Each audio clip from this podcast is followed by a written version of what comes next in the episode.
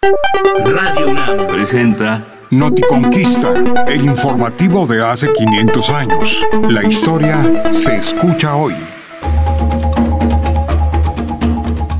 En su libro Visión de Anáhuac, Alfonso Reyes nos describe el mercado de México Tlatelolco en 1519, a partir del relato de Bernal Díaz del Castillo.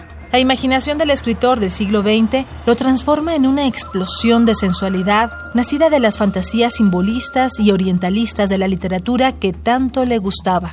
El zumbar y ruido de la plaza asombra a los mismos que han estado en Constantinopla y en Roma. Es como un mareo de los sentidos, como un sueño de Bruegel, donde las alegorías de la materia cobran un calor espiritual. Las formas se funden entre sí, estallan en cohete los colores, el apetito despierta al olor picante de las hierbas y las especias. Rueda, se desborda del azafate todo el paraíso de la fruta. Globos de color, ampollas transparentes, racimos de lanzas, pinas escamosas y cogollos de hojas. En las bateas redondas de sardinas giran los reflejos de plata y de azafrán, las orlas de aletas y colas en pincel. De una cuba sale la bestial cabeza del pescado, bigotudo y atónito. En las calles de la cetrería, los picos sedientos. Las alas azules y guindas abiertas como un laxo abanico. Las patas crispadas que ofrecen una consistencia terrosa de raíces. El ojo duro y redondo del pájaro muerto. Después, la venatería confusa, donde sobresalen por entre colinas de lomos y flores de manos callosas un cuerno, un hocico, una lengua colgante.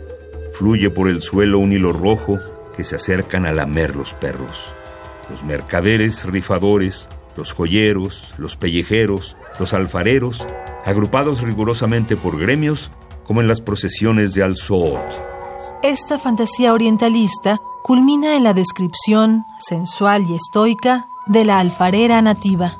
Entre las vasijas morenas se pierden los senos de la vendedora. Sus brazos corren por entre el barro como en su elemento nativo forman asas a los jarrones y culebrean por los cuellos rojizos. Hay en la cintura de las tinajas unos vivos de negro y oro que recuerdan el collar ceñido a su garganta. Las anchas ollas parecen haberse sentado como la India, con las rodillas pegadas y los pies paralelos. El agua, resumando, gorgoritea en los búcaros olorosos. Visita la página noticonquista.unam.mx y sigue Noticonquista en las redes sociales. Radio UNAM, experiencia sonora.